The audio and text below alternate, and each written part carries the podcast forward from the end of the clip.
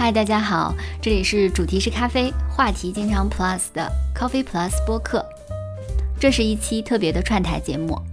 由软壳和 Coffee Plus 播客共同呈现。感谢软壳的主播雨白，让一颗玉楠和我首次以嘉宾的身份出现在一档节目里。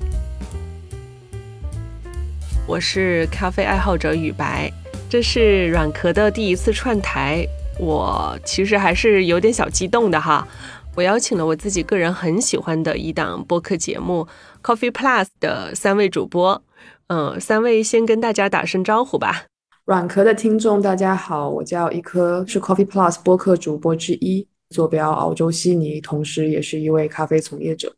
大家好，我叫雨佳，是 Coffee Plus 播客的主播之一，我目前在国内，在苏州，然后我的身份是一个咖啡爱好者。大家好，我叫玉楠，然后我是咖啡 Plus 里不常出现的那一位，然后我现在坐标日本东京。欢迎三位主播，我们这一期的主题，呃，叫做从咖啡播客开始一场香气的连接。那 Coffee Plus 到底是一档什么样的播客节目呢？呃，要不雨佳你先来跟大家介绍一下吧。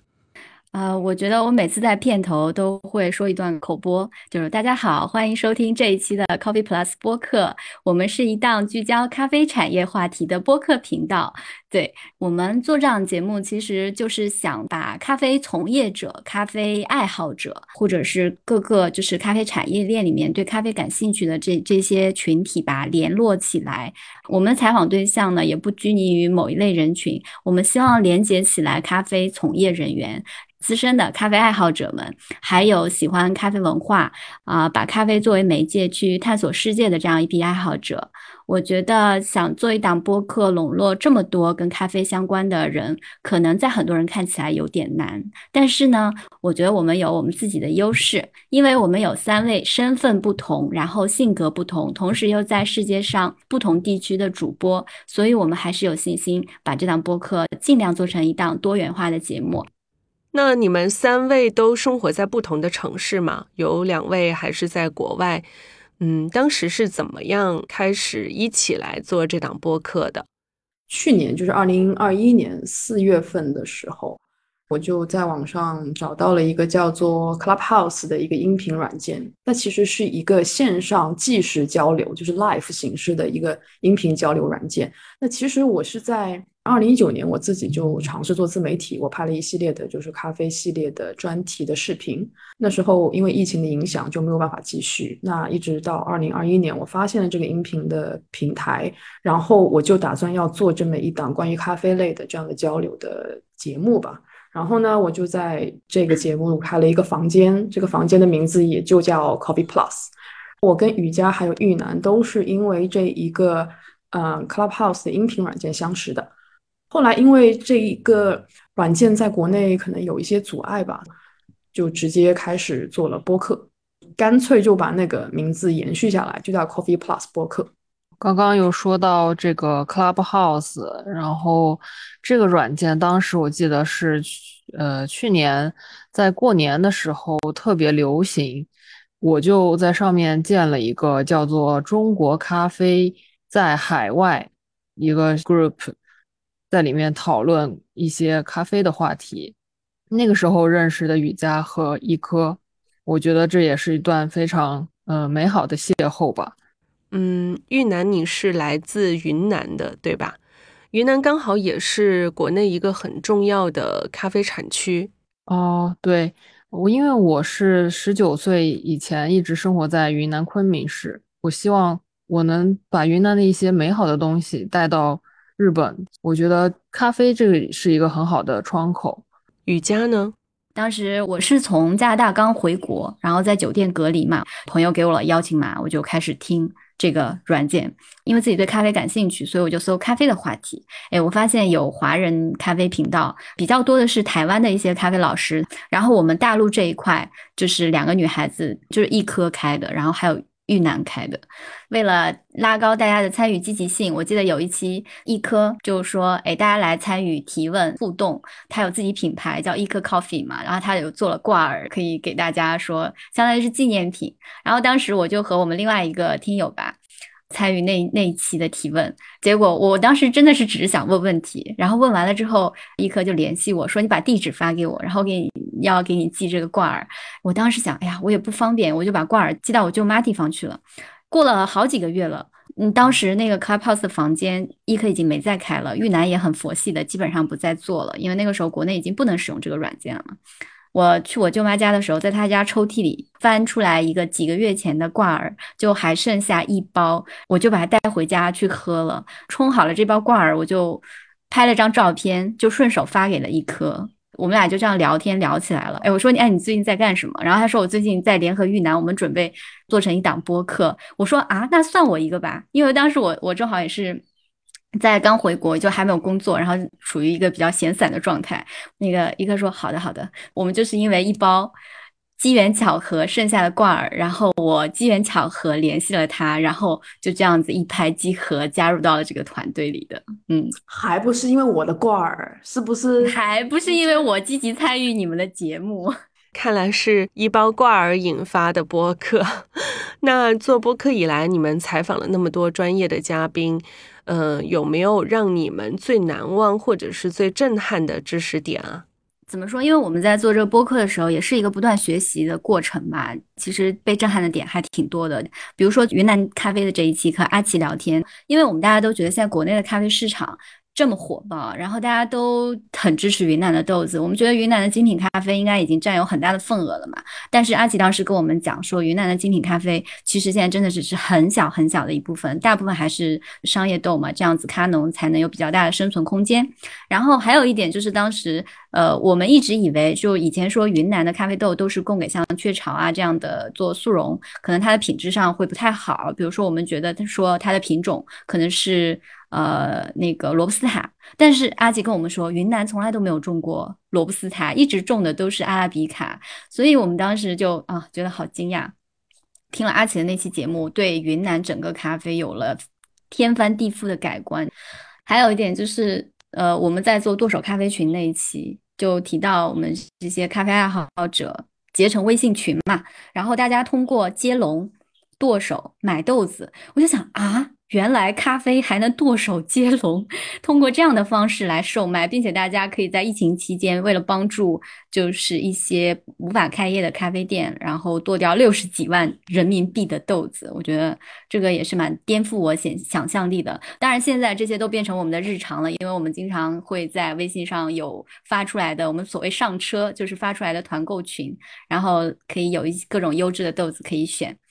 还有一点就是，最近我们邀请李正来教大家冲咖啡嘛，呃，包括我们其实也刚刚录制好了邀请。世界冠军豆子来聊一下这个关于咖啡冲煮的事情，然后我觉得他们共同提到了一个我们很多普通的咖啡爱好者会忽视的点，就是大家把粉倒到滤杯的时候会去拍一下，会去震一下滤杯，因为很多人入门都是这样视频学习的。然后两位冠军教给我们的是不要去拍，理由就是你这样子一拍，你那个粉层会更加不均匀，下层的密度会更高，其实对你的萃取是没有任何帮助的。这些都是我们在节目中完完全全。颠覆大家常规常识的一些点，同时我们自己也被震撼到了。对，第六期我们聊大咖圆桌关于增味咖啡的一个探讨，因为当时这个话题是非常盛嚣尘上，全球的咖啡一个大佬刚刚发了一篇文章，在一个很知名的咖啡媒体，就那段时间对于增味咖啡讨论就非常的热烈，然后我们就做了那一期话题。我记得那一期话题应该是我做的最紧张的一期，因为我分别邀请了在云南的。一个马丁老师啊，他现在也是咖啡界的头号人物了，包括中国咖啡精品咖啡行业领军人物的老张啊，还有一个在澳洲深耕很多年的一个啊咖啡从业人员，然后我们一起在聊这个话题。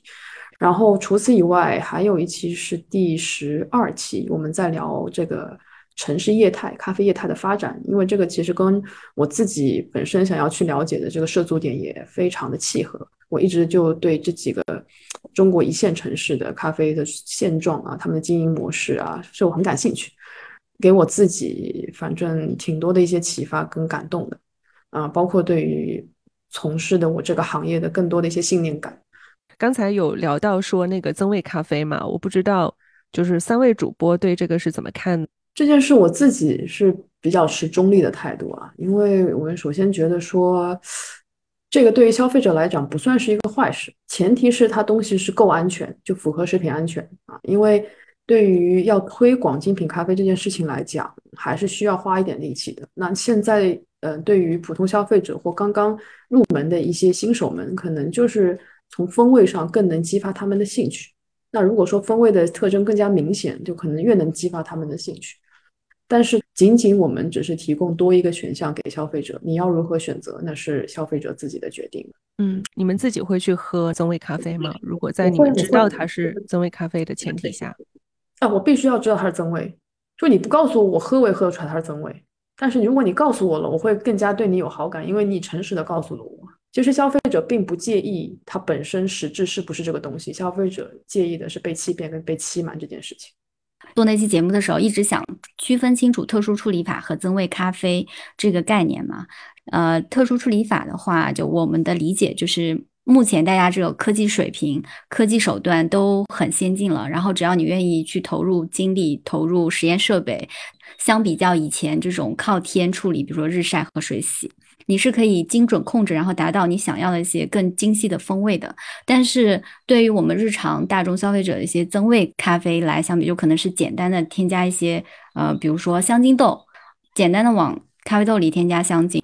有一个食品安全的隐患的问题。还是一点，只要你告诉我这个是增味，然后甚至是说你这个增味比普通的处理方法付出了更多的心血和心力，还有研究，有很做了很多实验批次，才有了这一个批次投入市场。只要让消费者知道你是怎么处理的，你加了哪些东西。然后对于我个人来讲的话，我其实是不喜欢喝增味咖啡的，而且我对增味咖啡的味道很敏感。我觉得所有的增味咖啡喝起来都是一个味道，就是 AD 钙奶的味道。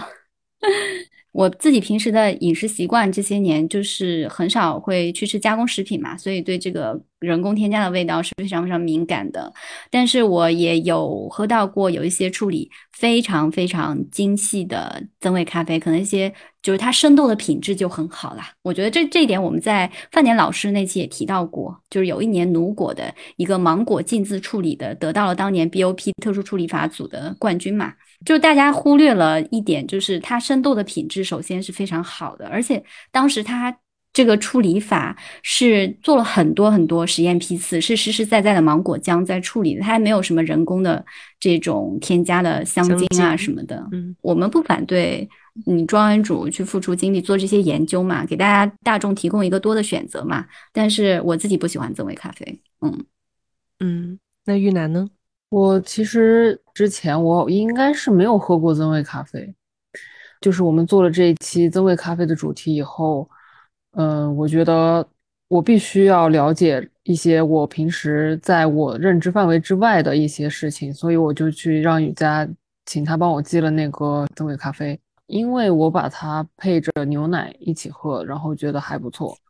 但是它味道很重，所以我觉得。自然的味道是比较愉悦的一种味道。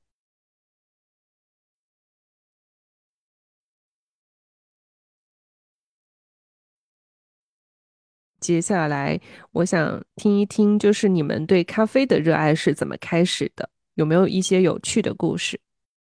我一四年入行到现在八年，当时选择咖啡这个行业，并不是出于任何感性或热爱、喜欢，仅仅只是因为我。在澳洲留学，然后从留学那一刻开始，我一直都是半工读的状态，就自己负担自己的生活费嘛。其实没有太多的打工的选择，基本上就餐饮行业或者是零售行业比较多。所以当时就干餐饮干的有点烦了，但是又不是特别想离开这个行业，因为这个行业给了我很多的一些信心，包括我自己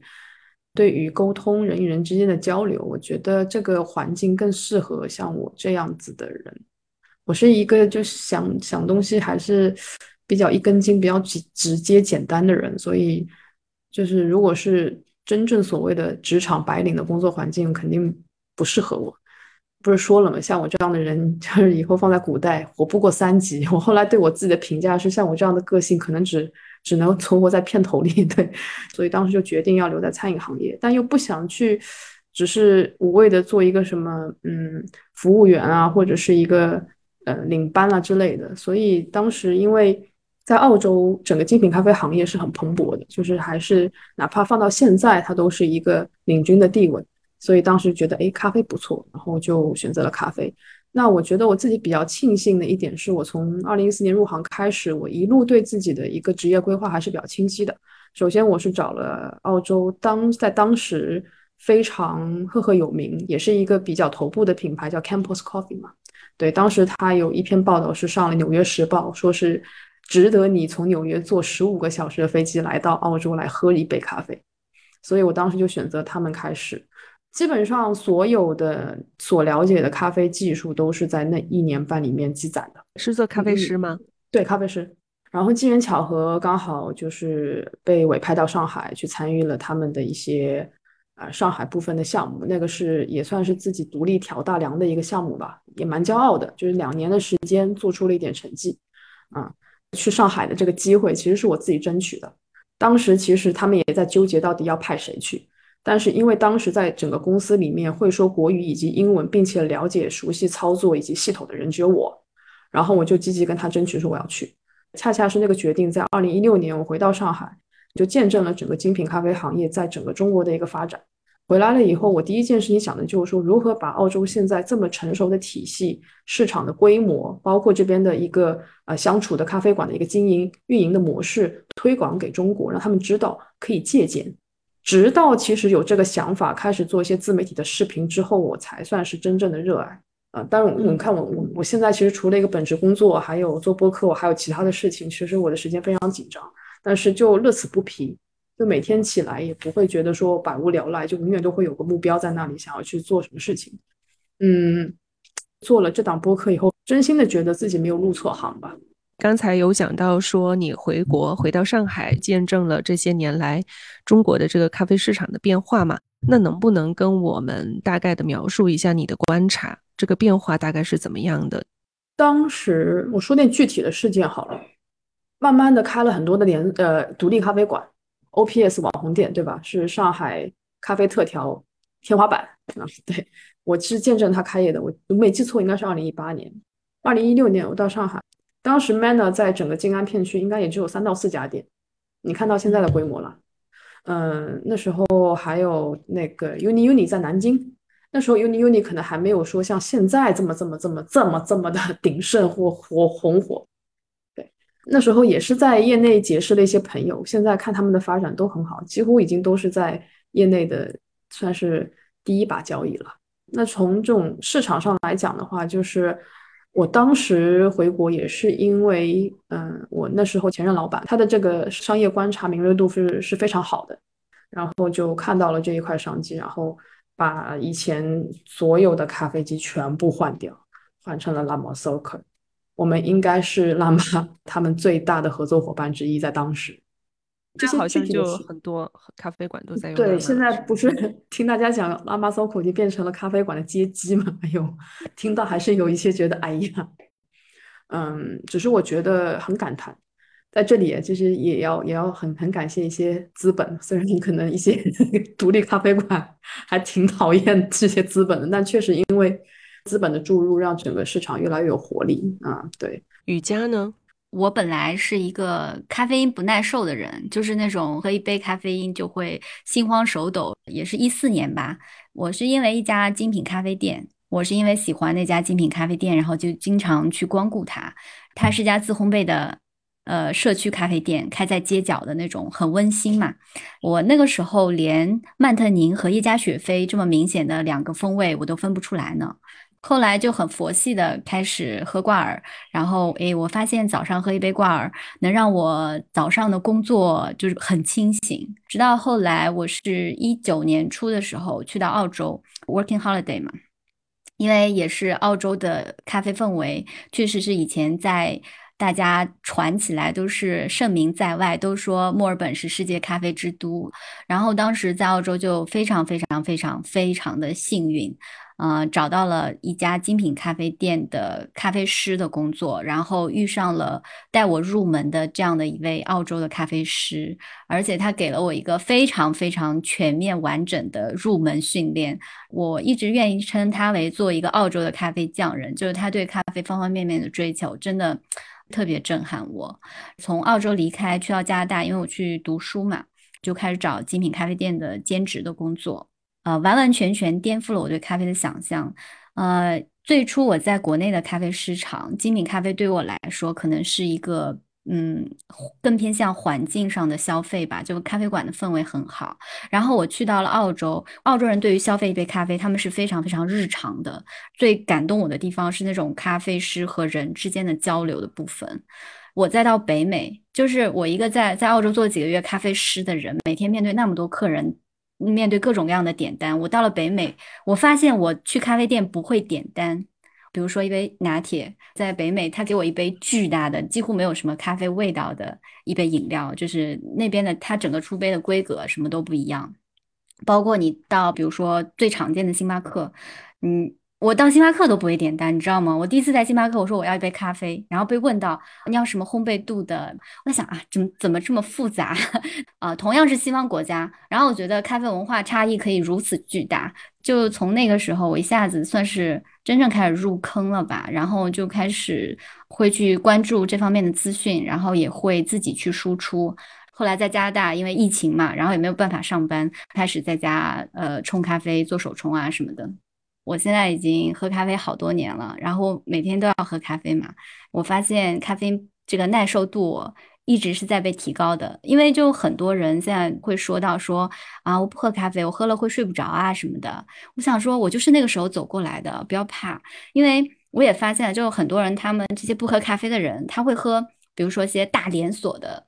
咖啡，尤其是像星巴克啊、Costa 啊、瑞幸啊这些，因为。呃，现在就是从咖啡豆的角度上来讲，可能他们的一些拼配豆里面会用到一些含咖啡因含量比较高的，比如说像罗布斯塔豆啊。还有一点就是他们卖的咖啡杯都太大了，他们一杯，比如说黑咖啡三百六十毫升，我觉得实在是太夸张了。然后我现在入坑了这么久，就会发现说，哎，好像是越是好的咖啡，它反而会让你越不会有这些负面的一些感受吧。嗯，那玉楠呢？我的入坑情况其实也是一四年，曾经一度回到昆明，然后在朋友的姐姐的咖啡店里打工。咖啡师走了以后，然后因为可能平时表现比较认真，所以那个店长就说：“玉楠，你去，要不你来做咖啡吧。”然后我就开始做咖啡，客人他们就知道是我做的咖啡。他们会说啊，你做的咖啡挺好喝的，我就从此觉得我做的咖啡不能让客人觉得不好喝，所以就开始去考一个咖啡师的资格。然后现在昆明的那家光宗三号的老板就是我的第一位咖啡师的老师。回到日本以后就想从事咖啡行业，但是因为一些就是原因吧，然后没有能够在咖啡公司拿到内定。最终决定去拜访一些泰国的咖啡文化、韩国的咖啡文化，以及在云南省又一九年的时候考了一个 Q 的资格，然后也是一个新的开始。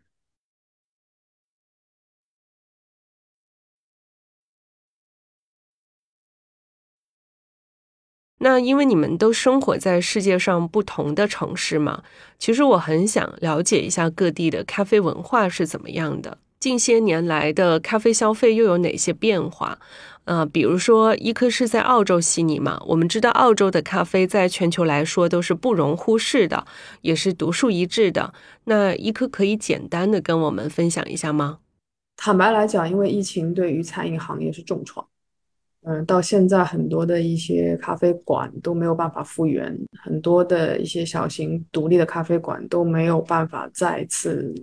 开业了，也就是永久性的倒闭了，没有说说在疫情之前那样繁华的景象了。但是澳洲之所以能够成为精品咖啡之都，是因为澳洲真的每一个人都咖对咖啡业都有永久的依赖。在我看来，就是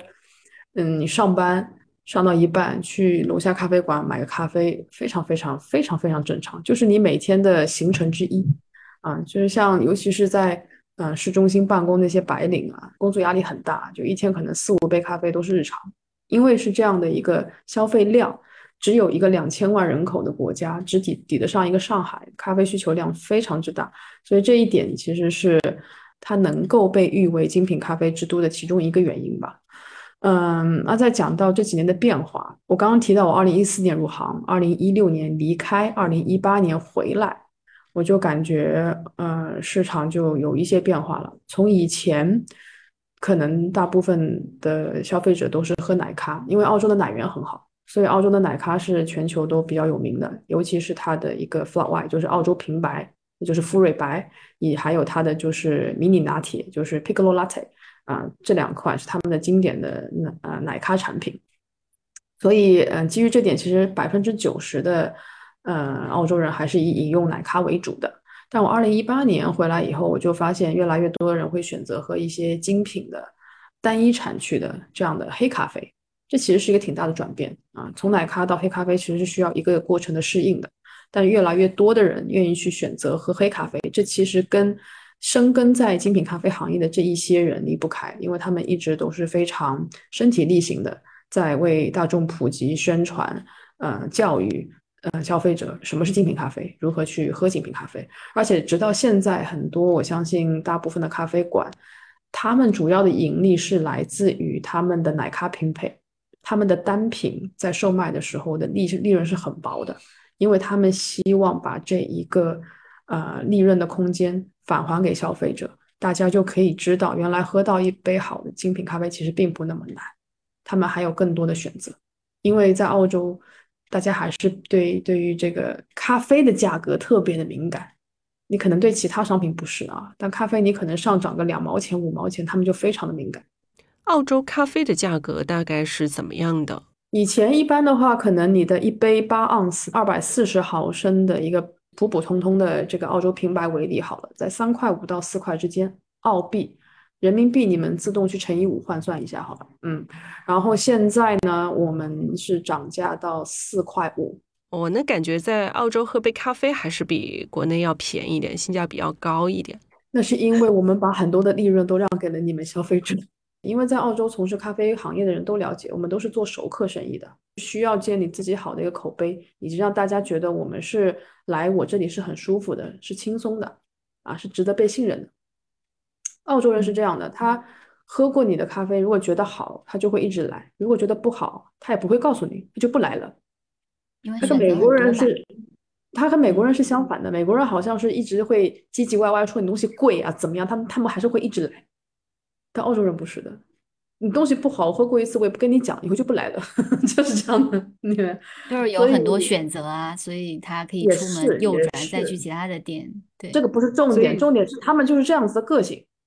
所以在澳洲做咖啡的话，也会很内卷吗？跟国内一样？悉尼倒还好哎，我一直为什么还是选在悉尼，没有就是去什么精品咖啡之都的墨尔本，是因为我去墨尔本的时候。我觉得整个咖啡行业给我的这个感觉，嗯，不像悉尼那么融洽。就是这里的从业者，我们大家之间都很清楚啊。其实大家还是生活的比较紧张的。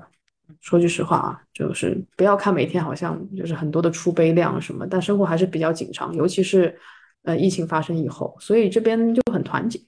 嗯，所以基本上有什么样的事情你需要有有帮忙，大家都会相互之间照应。而且很愿意同行之间去做分享，很很愿意资源互换。但这个我说的其实是更多的是基于一些比较小众的咖啡品牌，就独立咖啡品牌。那一些大厂我们就先不聊。那我去墨尔本的时候，就是我觉得割据的很厉害，因为可能每一个品牌都想做大。我觉得在经营上也好，可能一些设计上也好，就比较 aggressive，aggressive 就是比较激进一些。就你进去的时候，你会觉得你你你被很热情的对待，但是呢，比较浮于表面。我不知道我这样解释你能不能？不够真诚是吗？呃，有一些确实是因为我去的也都是一些比较知名的品牌了嘛。啊，对。但是我也有去过一些真的很很 warm，就是让觉得呃非常安心、非常 warm 的这样的店也有的，不是说没有，也有。但是那些店基本上也都是一些独立精品的咖啡馆。嗯，了解。嗯，那豫南呢？东京是什么样的情况啊？嗯，日本的咖啡企业有很多，那么我现在来介绍几个比较有代表性的日本咖啡企业。首先就需要介绍一下，就是发明罐装咖啡的 UCC 这个公司，就是上岛咖啡。那这个公司它不仅是一位叫上岛的一位先生，他成立的一个家族企业，然后他也是在一九八一年的时候，在牙买加建立了蓝山咖啡种植园，这也为咖啡世界九十年代的蓝山热奠定了一些基础。然后其次呢，想介绍的是未知素旗下的一个叫 AGF 的咖啡公司。那它最近比较火热的一个产品是它的浓缩液，嗯，有很多网红都在推荐这个浓缩液。那么第三家想要说的是，成立于一九二零年的一个叫 Key Coffee，英文发音就是 Key Coffee，它在一九五九年的时候出了一个挂耳的一个产品。嗯，那最后一个想介绍的咖啡公司。叫做中文名是德加伦。那在日本的话，它你都可以满街的看到它的分店。嗯，这这家店也是一个就是上班族很喜欢去里面喝一杯的一个日本的连锁咖啡店。那么除此之外，还有很多咖啡公司，比如说像京都的小川咖啡等等。日本的咖啡界是非常的丰富多彩。那么，日本的咖啡文化也是由这些企业一起创建和支撑起来的。嗯，我知道，就是日本人喝咖啡好像跟其他地方不一样。就我们现在所说的日式咖啡，它都是偏苦的。他们好像很喜欢那种深烘的，对吗？你在当地有这种感受吗？嗯，那个应该是属于吃茶店的一种深烘焙咖啡的一种比较老派的，是吗？年纪比较大的人喝的。对，然后我们。Coffee Plus 这个播客也打算策划一期专门介绍日本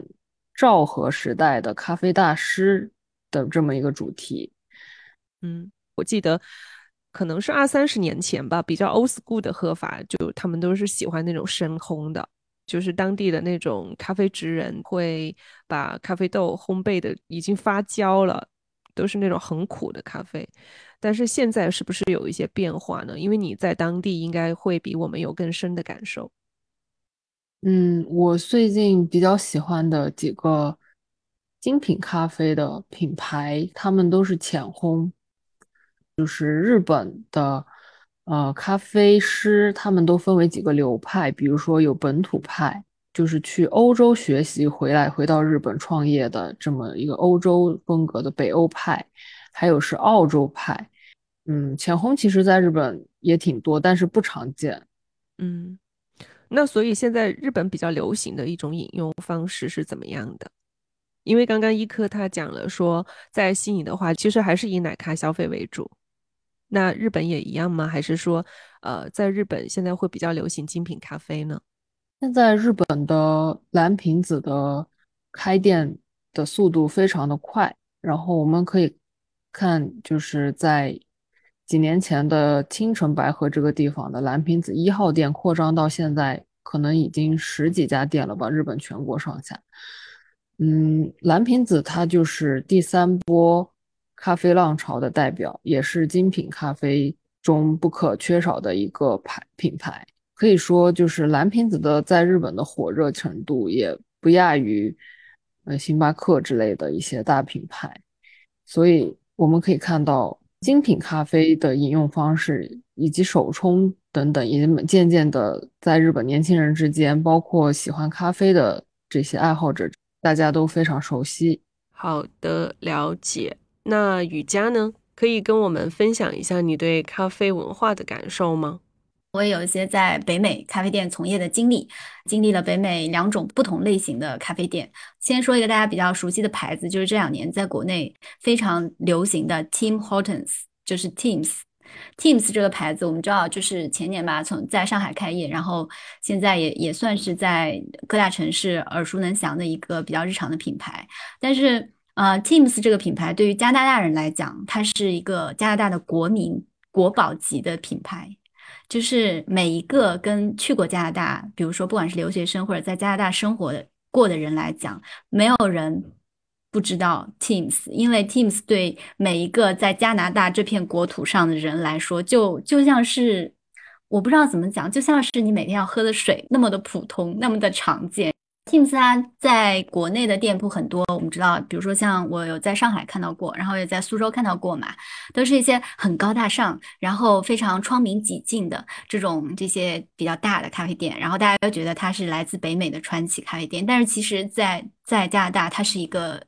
完完全全日常的不能再日常的咖啡店，就是日常到很就之前 TikTok 在就抖音嘛，海外版的抖音刚刚火起来的时候，我记得当时上面有一个主题就是关于各国人的刻板印象，然后很多美国人，我们知道加拿大在北美嘛，然后它可能大部分地区都很冷嘛，所以很多美国人对加拿大的刻板印象，当时他们发的视频就是。呃，一个一个男人在雪地里 醒来，然后手边拿着一杯 Teams 的咖啡，就是就是很多就很多美国人对于加拿大人这样的一个刻板印象，所以他在这个刻板印象里面加入了这个 Teams 的咖啡，你就知道 Teams 多么的普通常见。嗯，然后我以前在那边读书的时候，我们不大的校园里很小啊，基本上平均两栋楼就有一家 Teams 的柜台或者是门店。然后至于咖啡怎么喝，也非常的有意思。跟一个澳洲人提起来说喝咖啡，他们肯定会觉得说是一杯呃奶咖，或者是一杯陶瓷杯里的 flat white 澳白。然后如果你跟一个北美长大的人提起咖啡，他大概率心里最先想到的就是一个一次性的外带杯。而且这个杯子很大，起码要三百毫升以上。然后里面装的是一杯黑咖啡，而且是那种呃通过过滤式的方法萃取出来的黑咖啡。这就是我刚刚到北美的时候就觉得啊，为什么我想点一杯好喝的奶咖这么难？因为大多数的北美人他们都是喝这种嗯，我们就说星巴克吧，就是那边星巴克呢，你去点咖啡，它是会有好几个烘焙度的豆子给你选。然后你你跟他说我就要一杯咖啡，他不会问你你要 latte 还是要什么卡布什么的，他就会先问你那你要什么烘焙度，你要中烘焙的还是深烘焙的，所以就衍生出来很多其他的咖啡店，大家都是以做这个低滤式咖啡，每家店都会有，我们叫它那个 batch brew，就是它现在会用那种大的商业的做这种批量是一一次，比如说能做出来两升这种黑咖啡，然后。顾客进来的时候就说我要一杯咖啡，然后你要中烘的还是深烘的啊？我要杯中烘的咖啡。然后好的，然后他就打给你一杯，从这个提前过滤好的两升的桶里面打给你一杯咖啡。然后呢，他们的柜台会有一个自助柜台，自助柜台上会放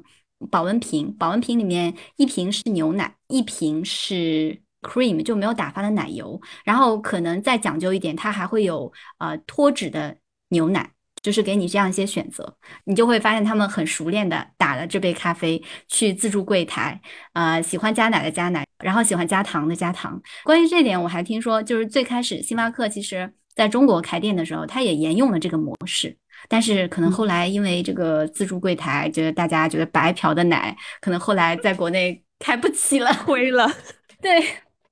对对对，所以所以就是你在北美，就一定每一个在北美生活过的人都很熟悉这种饮用方式。就是我也是，我当时最初到那边半年的时候，实在是找不到特别好的精品咖啡店，喝到好喝的奶咖，所以我在学校里的时候，基本上也是用这种消费方式。我会呃非常便宜啊，大概是两刀，然后自带杯可能还能打折，大打完折就一点八五刀。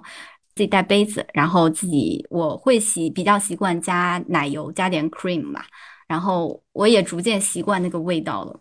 这个喝法就是我们知道台湾的菜单，或者是日本有一些菜单上有叫那个咖啡 o lay 的。其实咖啡 o lay 呢 o lay 好像是句法语吧，然后它的喝法就是在这种不是浓缩做基底的，是用这种水感的过滤式的咖啡，再加上。牛奶就是所谓的咖咖咖啡有类的做法，可能是最早的流行在法国那边的饮用方式吧。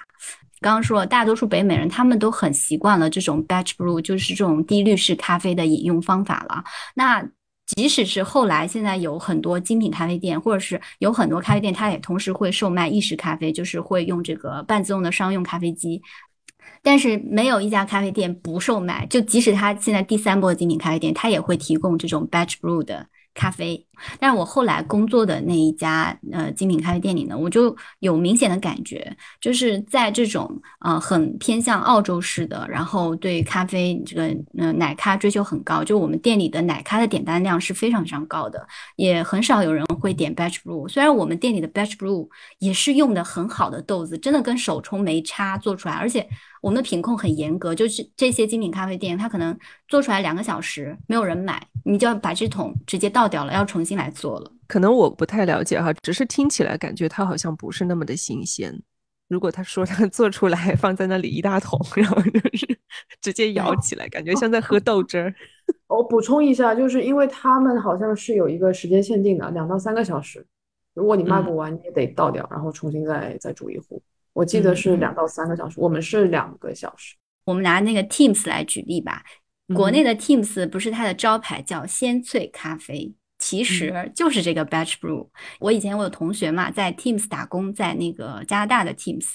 然后你去 Teams 有一个点法叫 Double Double，就是你一定要知道 Double Double 就是意思是双份。奶油双份的 cream，然后双份的糖，是一个非常就是罪恶性的饮法。然后他们那个加拿大那边就北美的 Teams，他们店里的咖啡机可能都是定制的啊，就是你提前的这种 batch brew 做好的咖啡液一杯，然后你一个按钮就它会有一排按钮，然后你再点一个按钮就是出一份的 cream，另外一个按钮就是出一份的糖，就是它它都是自动的。那你们会觉得 Teams 好喝吗？你会喜欢吗？说实话，我有跟在加拿大的时候，有跟朋友聊天聊过，他们会选择去 Teams 还是去星巴克，因为星巴克在当地啊价格还是稍微高一点。但是对我来说呢，我平时会去找这种精品咖啡店去喝咖啡，然后我很少去买 Teams 的咖啡。但是我觉得喝 Teams 加奶油这种喝法，我觉得也很好喝。它的它的咖啡豆还是做的就是呃。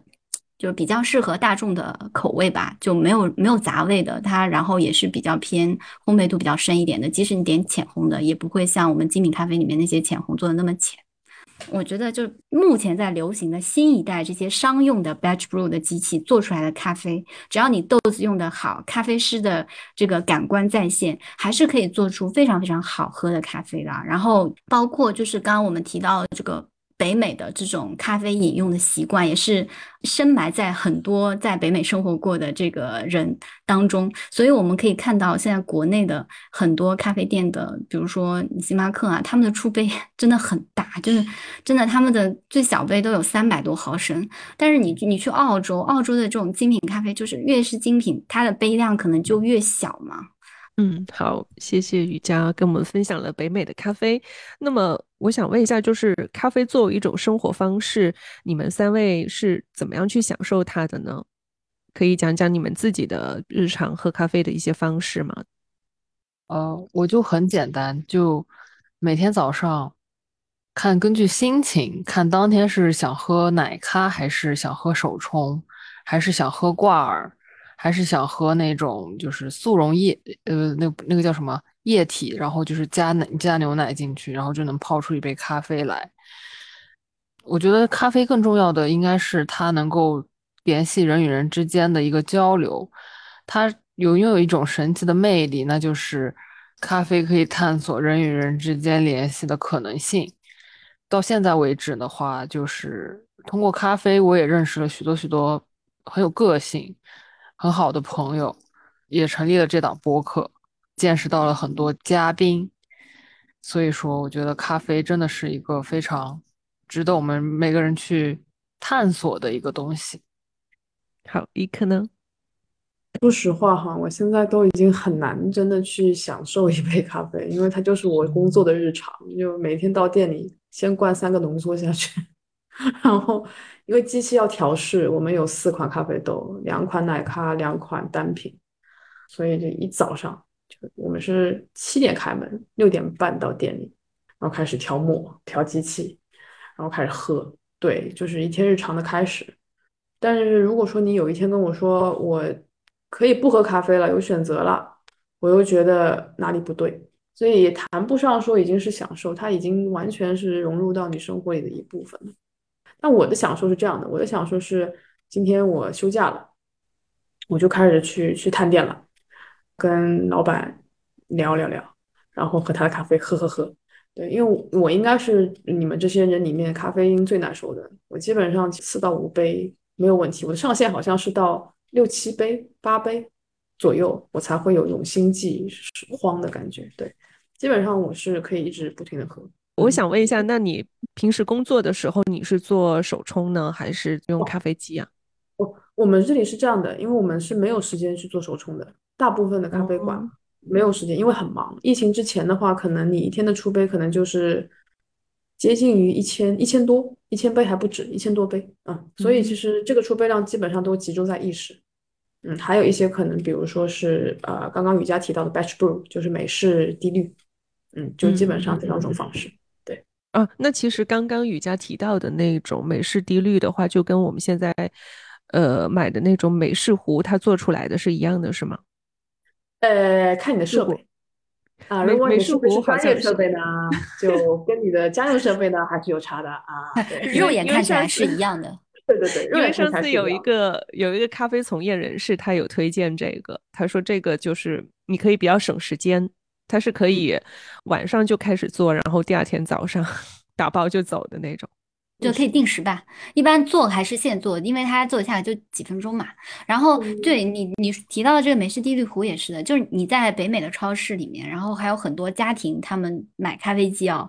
就会买超市里那种美式滴滤壶，因为他们日常就喝这种咖啡比较多嘛，家里面倒点牛奶就可以喝了。然后你你在就国内最早的那个，比如说淘宝上，你在家里买可能都是胶囊咖啡机，或者是一些做意式的这种咖啡机，包括在澳洲那边可能也是这样，就是因为大家平时日常习惯了喝奶咖嘛，喝这种半自动咖啡机做出来的打过奶泡的奶咖嘛，对，是这样的，就是因为疫情之后啊。很多咖啡馆不是倒闭了嘛？还有一些就一直开了又关，关了又开，因为一些政策的影响，所以导致呢，现在很多澳洲人都开始回家自己做咖啡。啊，以前都是都是在外面消费的，现在基本上就回归家里。那回归家里，咖啡豆买回去，肯定一系列的这种设备啊，什么都要跟上了嘛。手冲的是占一部分，但比例不大。摩卡壶很多人有，因为它投资。哦，这个欧洲太流行了，就是意大利的人手只要一个家庭人手一个。对，就你知道一个壶就结结束了，投资就一个壶嘛。然后你我刚刚聊到澳洲人都喝奶咖偏多，对不对？但意式咖啡机的投入对一个家庭来讲其实挺大的一笔支出，所以大家就是买摩卡壶，然后加牛奶。然后呢，对于咖啡品质有稍微有点要求的这一类人士，这一类人士特指哪一些呢？就是你到一家咖啡馆怎么都要消费三到四杯以上的，这样对咖啡比较有追求的人，因为他每天都是这个量，他对咖啡的味道已经是非常熟悉了。哪里不对，他觉得不能接受，那他就会投资一台，等到年末促销的时候，去超市不对，去商场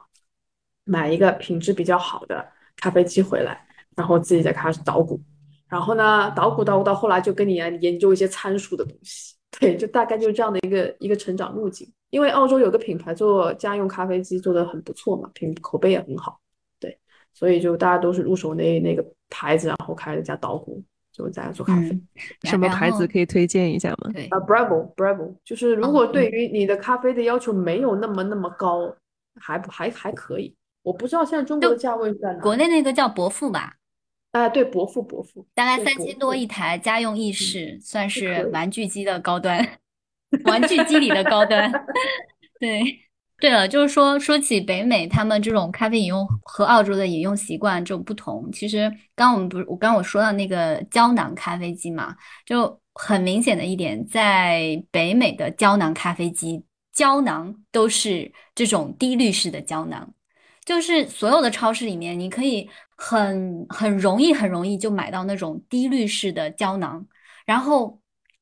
就我们大家熟悉的这种 Nespresso 嘛，它做的那个胶囊其实是意式的胶囊，相相相对来说啊，但是北美这个低滤式的胶囊呢，就是跟它当地售卖的这个咖啡机是匹配的嘛，它也有很多品牌，你只要去买各大品牌，包括 Teams 也会出这种胶囊在普通的超市里售卖嘛。但是这个胶囊在国内，我在淘宝上搜过，几乎没有，买不到。但是你在美，嗯，在北美随便一家超市都有。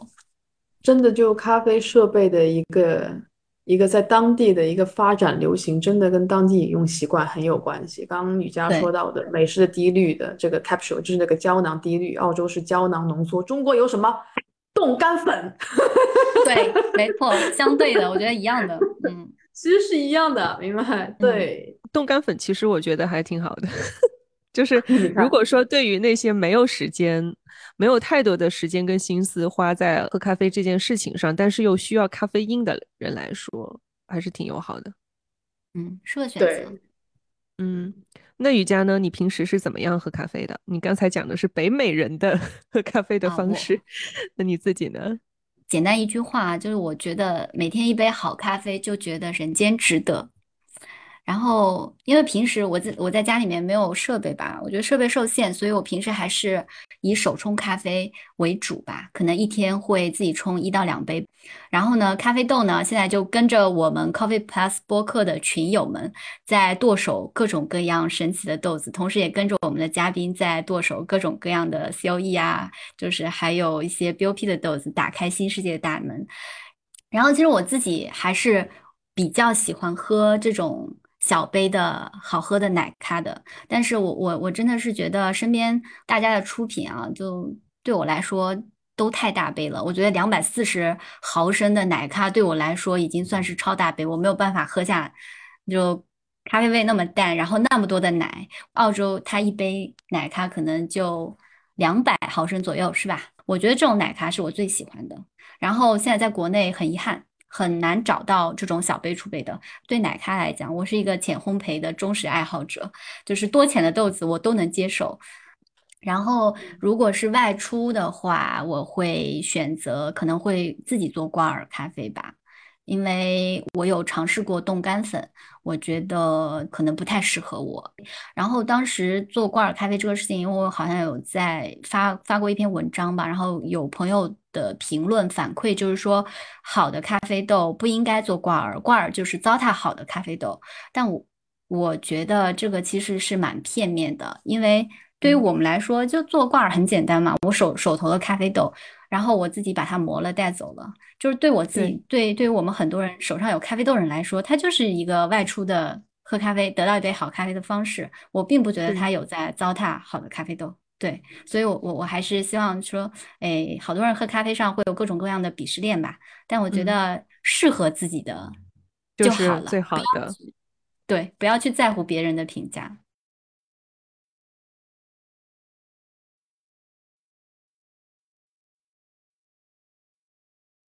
呃，能不能推荐一下你们喜欢的一款咖啡？因为马上就要夏天了嘛，对不对？推荐一款奶咖好了，夏天很适合的那个，我们现在店里卖的最好的，我们是 cold brew，就要是冰酿。我们的取名没有很花哨啊，怎么做？就是咖啡液对牛奶一比一的比例，比较推荐用燕麦。咖啡怎么做呢？就是像冰酿一样，其实最最简单的器具就是你把咖啡磨好粉以后，磨得稍微粗一点，不要太细啊，泡在那个水里面过滤。过滤一个晚上，二十四小时或者一整天也都可以，然后再把它滤出来。滤出来的时候，选择这个筛网尽量细的啊，就把那咖啡渣滤出来。那个咖啡液你就可以当那个那个基底，然后呢配燕麦奶一比一的比例，可以加点糖，但是我会建议用红砂糖，就是那个呃像类似黑糖、红砂糖，到先保密，就大家你自己去试吧，也没有说保密了，大家可以去试，喜欢甜的喜欢淡的，大家可以去调配，但这个很好喝。做这一款咖啡基底液的时候，尽量选择中深烘焙的，不要选浅的，因为你要搭配牛奶啊。如果你太浅的话，牛奶一加进去，这个味儿就淡了。我比较推荐，就是东京有一家文具店开的咖啡店，它里面卖的那个柚子味的拿铁，它可能和别的一些，比如说什么桂花拿铁呀。可能会很像，就是都是属于那种带有风味的拿铁，但是那家文那家咖啡店它的特色就是它是一个国誉文具的呃咖啡店，就国誉文具大家应该都知道，在中国也很有名。嗯，然后它叫 Think of Things，然后它出了一个呃这个柚子味的拿铁，非常的小清新，然后我就觉得非常好喝，嗯，就比较推荐。东京可能暂时去不了，能不能讲一讲他们是怎么做的？我们自己偷一下师，自己在家里尝试一下。哦，他的做法可能我不太清楚，但是他的一个整个装在杯子里的这种感觉，就是小清新的感觉，就跟文具店就是他们那种风格，就是比较简约。我下次去喝的时候再去看一下这个他们是怎么做的，然后再分享给大家。好，雨佳呢有什么推荐吗？请给我们推荐一款 你喜欢的咖啡。嗯，我会推荐一款奶咖吧，因为我觉得我推荐还是蛮有个人情感色彩的。比如说，我我奶咖入坑就是推荐澳洲的出品的拿铁，因为它杯小，我是个小杯拿铁、小杯奶咖的忠实爱好者。因为刚刚也说过了嘛，澳洲的拿铁可能就两百毫升左右啊。是左右啊，有时候可能比两百毫升还少小那么一点点。然后这个呃，而且澳洲的拿铁它会出品在很标志性的玻璃杯专用的拿铁玻璃杯里面，所以对我来说，这个就是能勾起我很美好回忆的咖啡。然后如果是在北美的话，我其实后后期比较常点的一款饮料是 Cortado。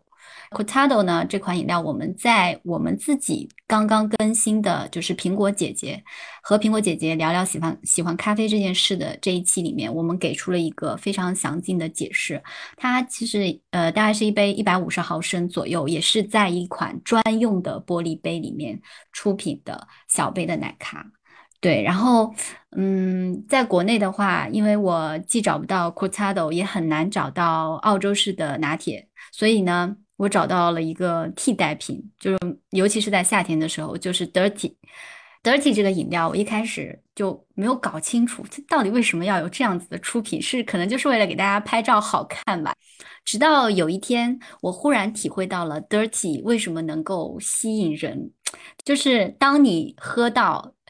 上面温热的刚刚做出来的 espresso 的那个咖啡味道，配上下面那个冰冷的牛奶，就是那个温热和那个冰冷在你口腔里面同时被喝到碰撞的时候，对，就是我觉得就是一下子感受到了它的魅力所在。我不解的是，为什么有些店会用两百四十毫升以上的杯子去出品 dirty，然后。然后我就真的很不理解，这么大一杯，您是要放多少奶？我怎么能在几口就把这个咖啡给喝掉呢？嗯，那最后我还是要表达一下我对你们节目的喜欢。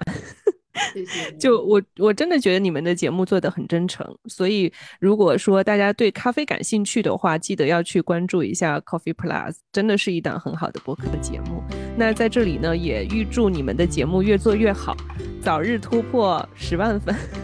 哎呀，怎么一上就十万呢？哎呀，给你们多大一个坎儿啊！真是。我先给你们定一个小目标，先突破个十万粉啊！到时候你们还愿意跟我们串台吗？你播客多少粉？那我就，但是我希望可以超过十万粉啊！加油，加油！我要是超过了，我一定还会再跟你们串台的，好不好？苟富贵无相忘。今天先说，好啊，那就谢谢你们。那我们今天聊天就到这里。